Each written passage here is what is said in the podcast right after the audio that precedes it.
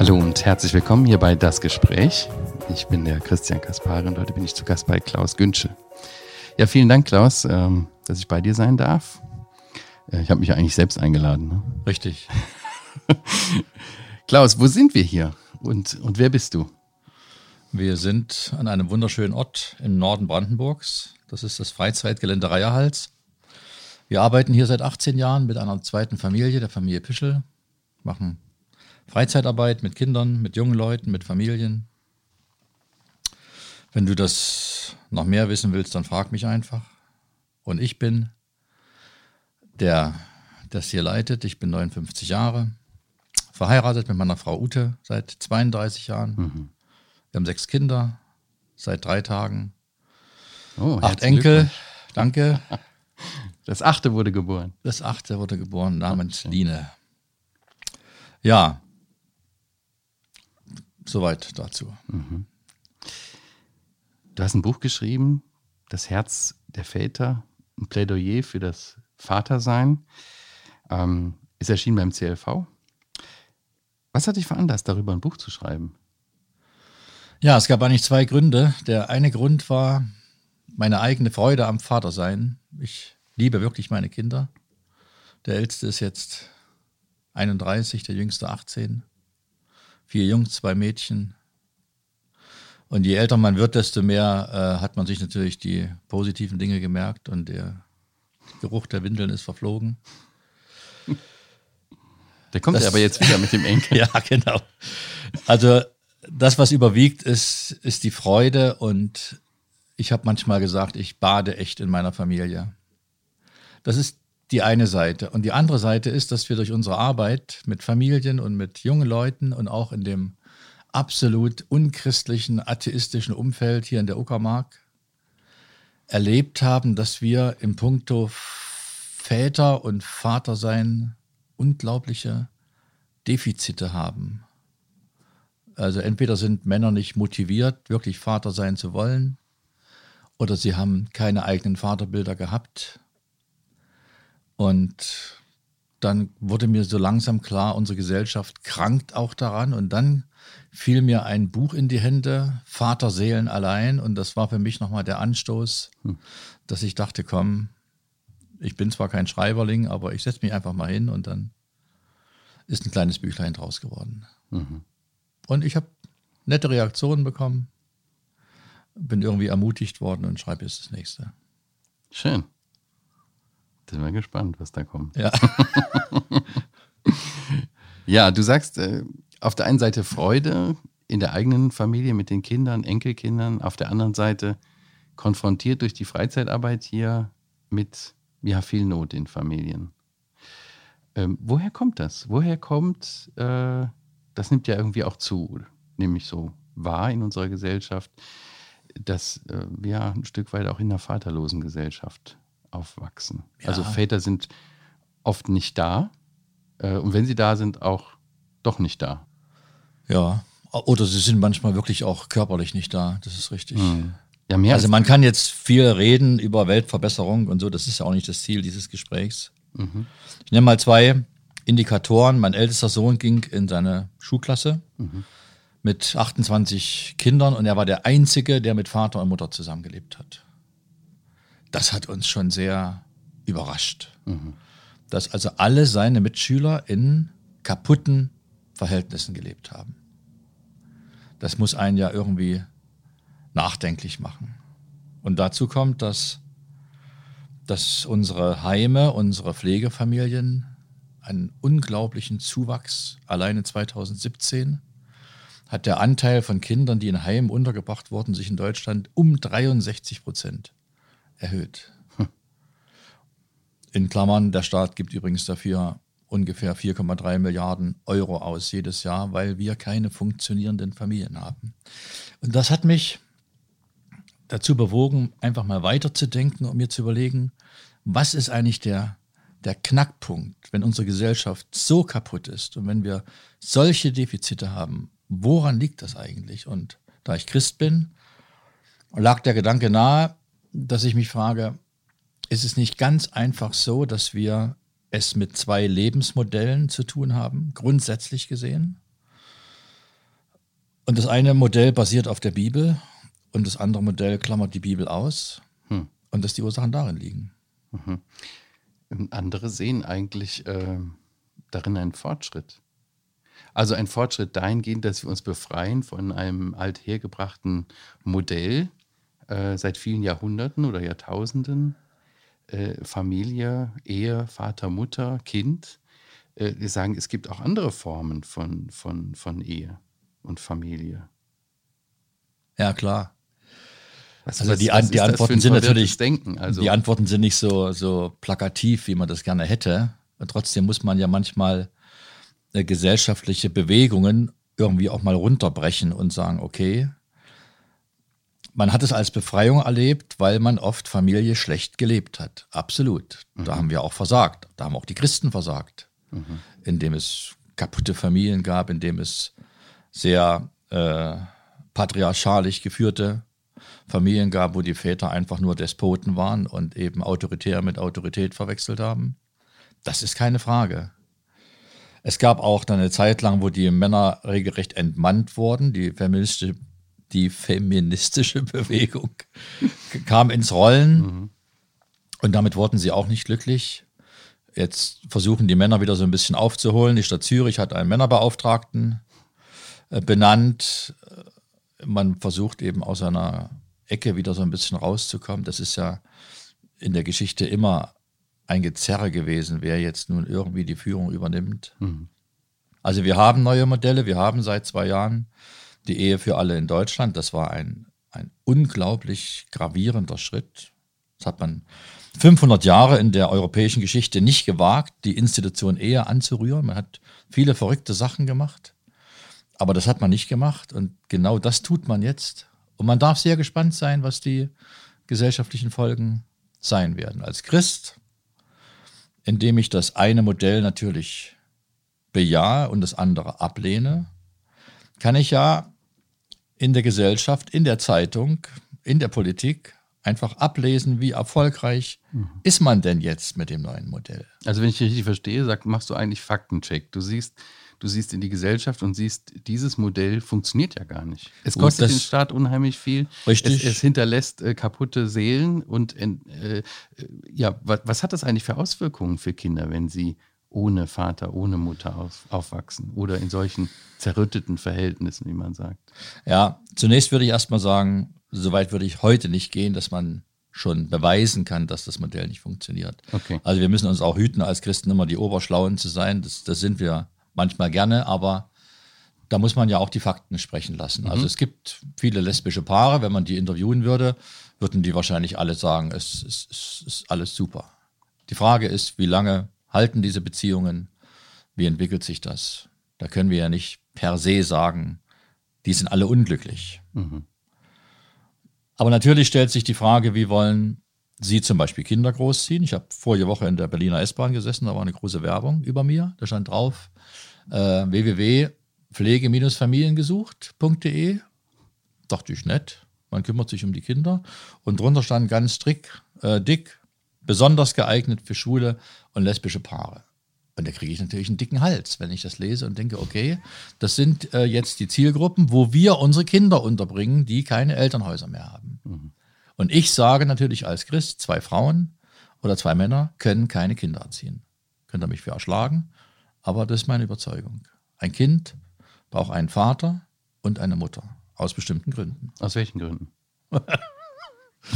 Wie lange soll das noch gehen hier? nenne, also, nenne die, die, äh, die äh, drei wichtigsten Gründe.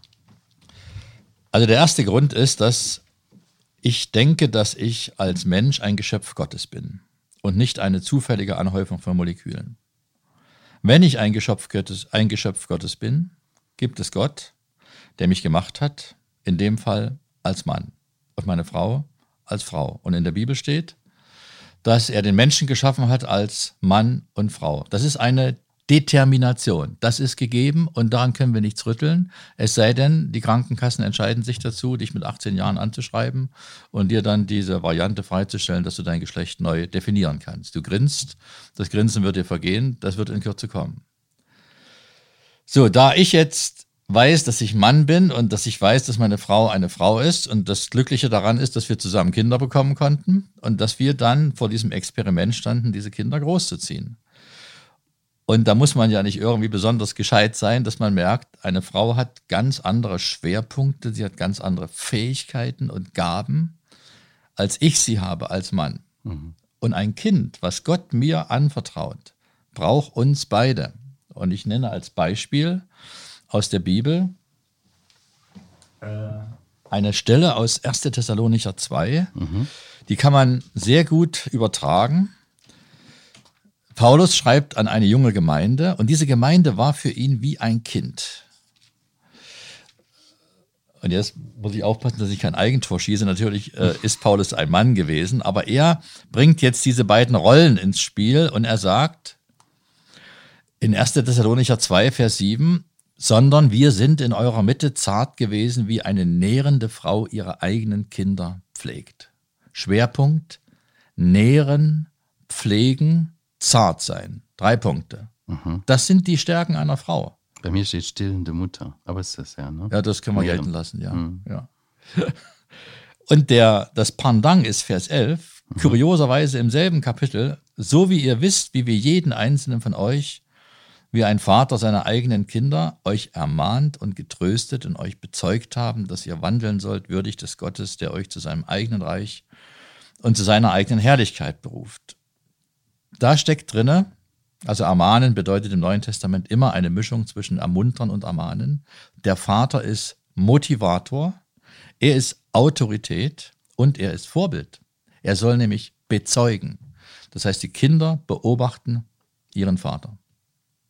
Und wer Rumänisch kann, der weiß, dass Kinder auf Rumänisch Kopie heißen. Das heißt, du kannst machen, was du willst, du kannst reden, was du willst. Am Ende hast du am Armbrotstisch sechs Kopien sitzen. Die haben deine abstehenden Ohren, aber die machen auch das, was sie bei dir sehen. Die ja. werden nicht in erster Linie das machen, was du ihnen sagst. Hm. Ja, die gucken sich ja von Anfang an ab. Genau. Klar. Und ich habe gerade noch, bevor du mich besucht hast, Zeit Online aufgemacht und äh, einen herrlichen Artikel gefunden, wo vier Leute ein Zeugnis abgegeben haben, dass sie ohne Vater aufgewachsen sind und was das mit ihnen gemacht hat. Und die säkulare Forschung ist dann nun auch schon so weit, dass sie festgestellt haben, zum einen, es gibt eine Bindungstheorie. Bindungstheorie bedeutet, wenn du ein Kind in den ersten drei Jahren von seiner Bezugsperson entfernst, was normalerweise die Mutter ist, nimmt es Schaden. Es ist Kindeswohlgefährdung. Eine Kindertagesstätte, wenn es Kinder aufnimmt unter drei Jahren, ist Kindeswohlgefährdung. Per Gesetz. Erschlag mich, lass mich leben. Es ist so. Und das sagen nicht die Christen, das sagen die unchristlichen Wissenschaftler. Und das Zweite ist, wenn ein Kind ohne Vater aufwächst, also gerade bei Vätern ist es so, besteht die Gefahr zu einem sehr hohen Prozentsatz, dass es in seinem späteren Leben bindungsunfähig ist. Es hat ganz große Probleme, eine dauerhafte Beziehung einzugehen. Und darunter leiden die jungen Leute. Und das möchte ich Ihnen gerne ersparen. Und deswegen schreibe ich ein Buch und schreibe darin, bitte, wenn du Vater bist, egal ob Christ oder nicht Christ, also wenn du kein Christ bist, würde ich dir empfehlen, Christ zu werden. Aber wenn du Christ bist, dann nimm dein Vatersein auch ernst. Dann sehe es als Chance und stöhne nicht ewig vor dich hin. Mhm. Du hast hier äh, gelesen aus dem 1. Thessalonicher 2 auf den Vater, ähm, diese drei, diese ähm, drei Dinge, die er tut, ermahnen, trösten und bezeugen oder beschwören. Ist ja noch, noch eindringlicher. Ne? Ja. Ähm, was hat das mit, mit dem Thema der Beziehungsfähigkeit zu tun? Äh, ich fand es ganz witzig, dass bei einer Fridays for Future Demonstration in der letzten Zeit ein Plakat äh, entrollt wurde und darauf steht, verbietet uns endlich etwas. Hm. Das ist doch interessant, ja. Das heißt, die Leute gehen auf die Straße und diese Jugend, die sich jetzt artikuliert, die hat diesen Brei satt, dass sie alles dürfen, dass man ihnen alle Grenzen weggenommen hat, dass keiner mehr da ist, der ihnen sagt, das ist gut für dich und das ist schlecht für dich. Und wir wissen heute alle, dass es Dinge gibt, die schlecht für unsere Kinder sind. Warum verbietet man in Frankreich an den Schulen die Handys? Weil sie schlecht sind für ihre Kinder. Wenn ein Kind heute mit zwölf Jahren ein Smartphone hat, was internetfähig ist, ist es per Definition schlecht für das Kind, weil es ist nicht medienkompetent. Es ist es einfach nicht. Hm. Jetzt kann ich meinem Kind natürlich nicht bis 39 sein Handy verbieten. Also ich muss irgendwie mit ihm gehen. Hm. Und trotzdem bin ich auf diesem Weg eine Autorität für ihn. Und das muss er lernen zu akzeptieren. Und das ist heute ein Riesenproblem, wo wir Autoritäten abgeschafft haben. Mhm. Und wenn jemand sagt, ich verbiete was meinem Kind, bin ich ja sofort autoritär. Mhm. Das heißt, wenn der Vater nicht da ist und die Verantwortung nicht wahrnimmt als Autoritätsperson, die das Kind führt, Grenzen setzt und so weiter, äh, und, und so, so wie Paulus sagt, äh, ermahnt, tröstet, beschwört, von dem, was richtig und was falsch ist, was gut ist für das Kind und was nicht. Wenn das alles wegfällt, sind die Kinder, sind die jungen Erwachsenen oder die Menschen danach auch gar nicht fähig, irgendwie ja, in Grenzen zu leben oder Grenzen anzuerkennen und auch Beziehungen zu leben. Habe ich das richtig verstanden? Ja, das steckt zumindest in diesem Aufschrei von Fridays for Future, verbietet uns doch endlich mal etwas. Mhm. Warum habt ihr uns nie unsere Grenzen aufgezeigt? Mhm. Mhm. Und wenn jemand, wie in deiner Bibel steht, also beschwört, dann ist das ja jemand, der auch irgendwo von der Sache begeistert ist. Und eben das, das Recht haben doch meine Kinder, von mir mal zu erleben, dass ich begeistert bin. Die sollen mich doch ruhig beim Bibellesen entdecken und beim Beten, oder? Absolut. Nicht nur beim Zappen auf dem Handy oder so. Wo, wo, was sehen denn meine Kinder an mir, was ich für eine Persönlichkeit bin? Und da haben wir natürlich alle unsere Lücken. Ja, ich, ich als Erster, keine Frage. Wenn ich deinen Ältesten fragen würde, was wird er sagen über dich? Uns trennen zwei Kilometer Luftlinie. Okay, wir müssen nachher noch hinfahren. ich, wie ist dein also, Verhältnis äh, zu deinen Kindern? Naja, das ist ja eine, ich kann nur meine Sicht der Dinge schildern. Ja, ich glaube, wir haben ein gutes Verhältnis. Mhm. Also mit meinem Ältesten arbeite ich zusammen in einer Firma. Wir mhm. haben zusammen einen Verlag. Ja, ich glaube, dass ich für meine Kinder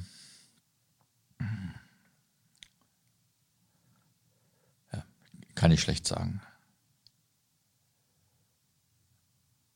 Als, ich, als sie geheiratet haben, das waren für mich immer so besondere Momente. Am letzten Abend vor der Hochzeit, dann sind wir hier mal auf den See rausgefahren, auf dem Floß, und da haben wir mal über alles gesprochen. Und da haben wir gesagt, du, was, was fandst du gut, was, was fandst du nicht so gut?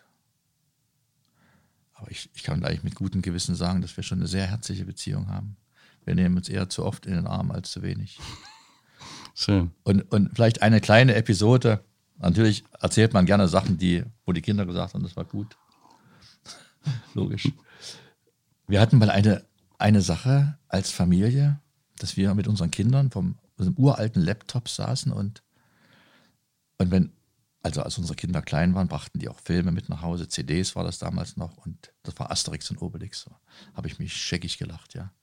Und eines Tages brachten die neuen Asterix und Obelix-Filme mit, haben wir so angeguckt und dann kam da eine Szene vor, wo so ein Fisch aufgeschnitten wird und gewahrsagt wird, ja. Da dachte ich, und da saßen dann meine vier kleinen Kinder und guckten da auf den Fisch und den Wahrsager. Da dachte ich, das geht ja nicht, ja. Das kannst du ja nicht mit deinen Kindern zusammen angucken.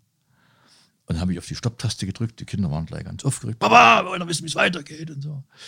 Habe die CD rausgenommen, habe die zerbrochen.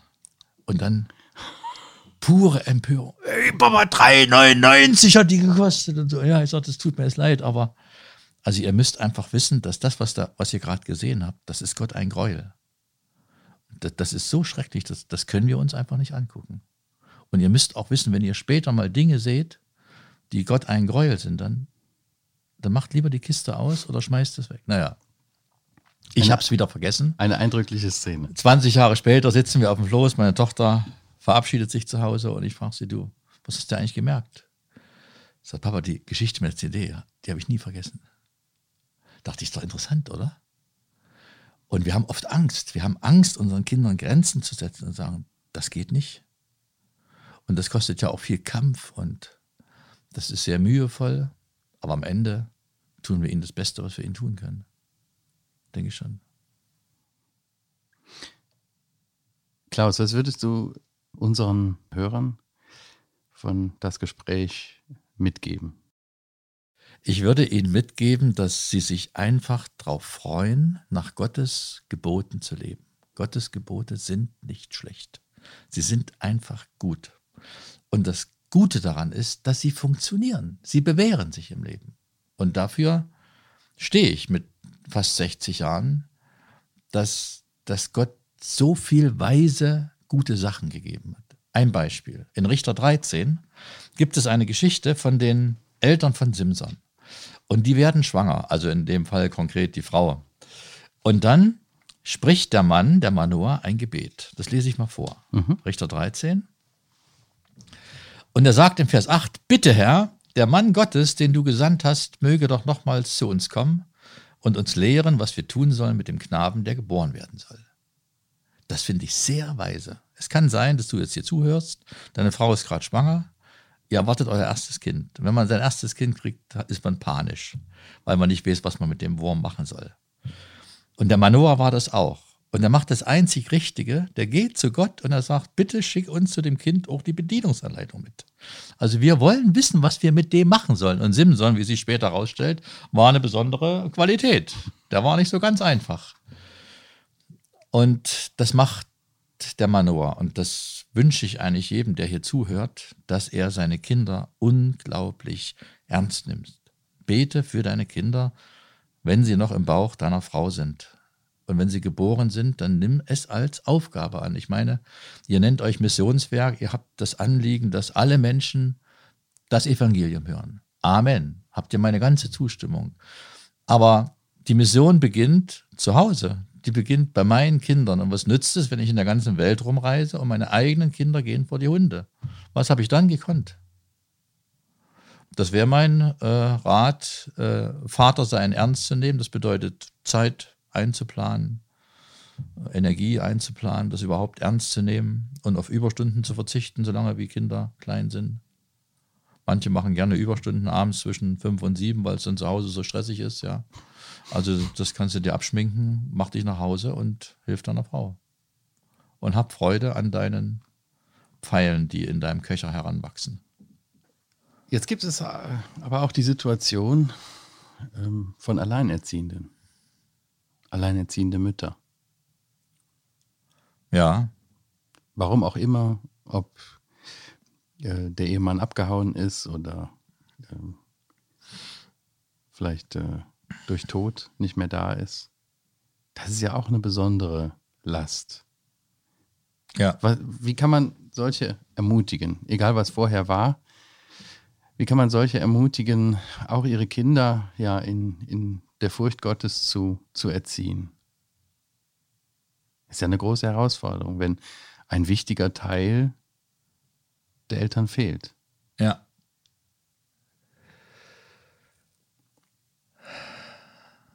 Ich glaube, dass Gott das weiß, dass es Abweichungen vom Normal gibt. Das ist ja Gott nicht unbekannt.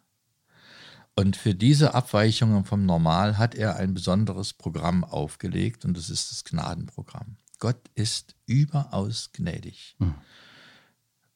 Und mir ist das mal aufgefallen, die beiden Petrusbriefe, die enden beide mit so Gnadenappellen. Ich lese das mal vor. Der erste Petrusbrief, der endet mit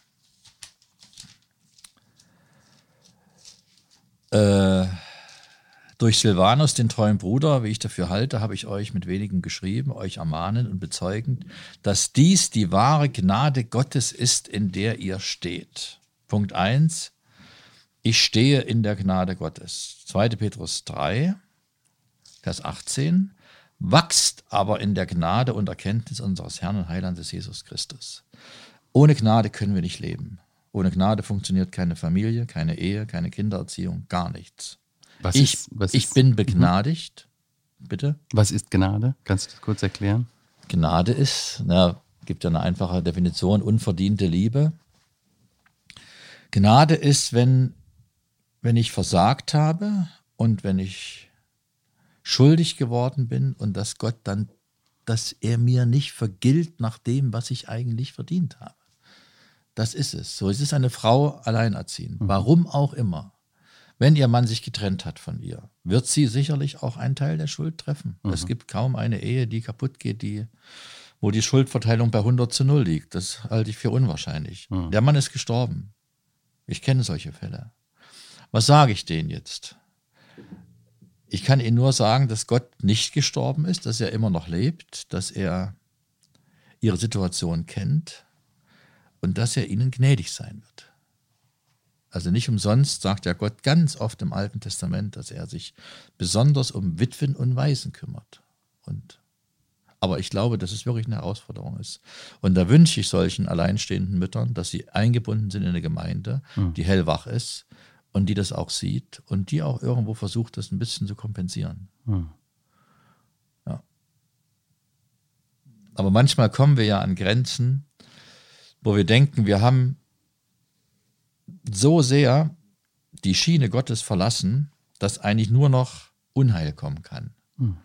Und dann erlebt man, wie Gott eingreift und gnädig ist und segnet. Also mein bester Freund ist in einer Familie groß geworden, wo er zehn Jahre war und der Vater starb durch einen Motorradunfall und sie hatten sechs Kinder. Das jüngste war ein halbes Jahr. Und Gott hat sich um alle sechs Kinder gekümmert. Er hat dieser Witwe geholfen, die hat nicht wieder geheiratet. Und alle sechs Kinder sind Christen geworden und sind überzeugte Christen, engagierte Christen geworden. Und Gott hat sein, das Maß seiner Gnade wirklich voll gemacht. Und wenn du die Frau, die lebt noch, die Witwe, wenn du die heute fragst, dann, dann strahlt die dich an und sie sagt, ich habe einfach mit Gott mein Leben gelebt. Die hat natürlich auch geweint, keine Frage. Aber das ist für mich so ein Beweis, wo ich denke, Gott äh, lässt, lässt auch so uns da nicht im Dunkeln stehen. Ja. Aber viel lieber, um da mal noch einen Bogen zu schlagen, ist mir natürlich, wir müssen nicht immer über Therapie reden, sondern wir reden über Prophylaxe.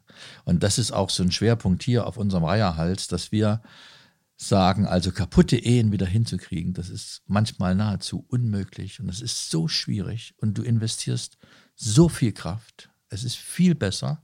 Wir machen Prophylaxe. Und Prophylaxe bedeutet, dass in einer guten biblischen Gemeinde ab und zu mal ein Vortrag über eine gute Ehe vorkommen sollte und dass wir das Thema immer wieder thematisieren.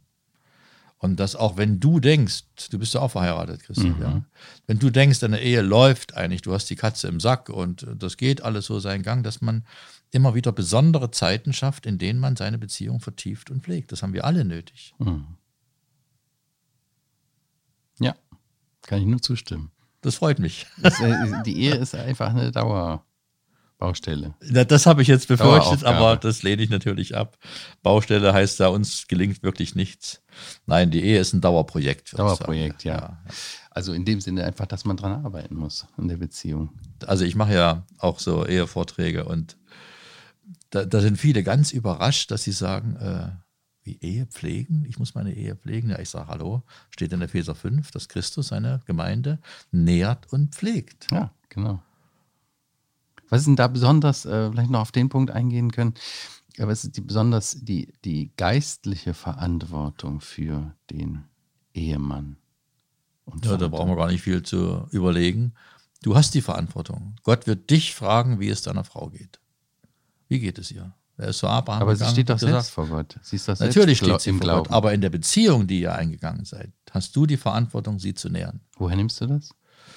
Ja, aus Epheser 5. Mhm. Ja. Natürlich wird meine Frau nicht entmündigt in dem Moment, wo sie mich heiratet. Ist ja keine Frage.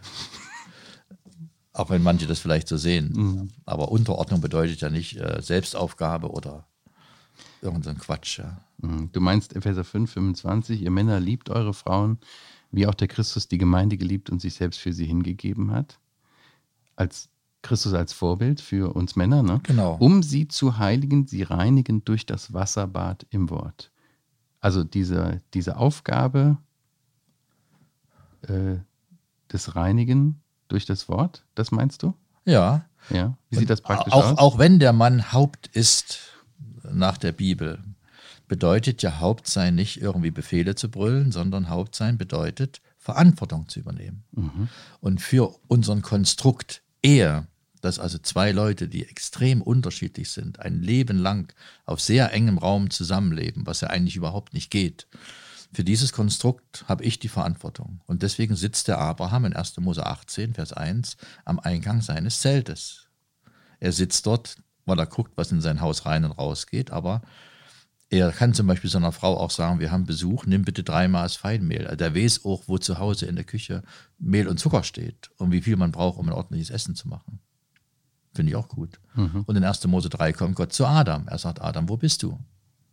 Also Adam wird gefragt, was eigentlich schiefgelaufen ist. Gott hätte ja gleich zu Eva gehen können. Er wusste ja, was passiert ist. Mhm. Aber wo war denn Adam die ganze Zeit? Hat er daneben gesessen? Hat er mit so einer Modelleisenbahn gespielt? Oder was war eigentlich los? Ich, ich verstehe es nicht, ja.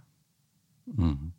Vielleicht ist das ein Indiz dafür, dass wir Männer, die wir wirklich die Verantwortung für unsere Beziehung haben, uns sehr gerne aus dieser Verantwortung verabschieden. Und das zweite Problem der Frauen ist, dass sie gerne oder sie sollten eigentlich die Verantwortung bei dem Mann lassen, ihnen das auch wieder schwerfällt und sagen, also das ist vorbei und die Zeit ist auch vorbei und 2019, ich bitte dich, ich kann mich doch nicht meinem Mann unterordnen.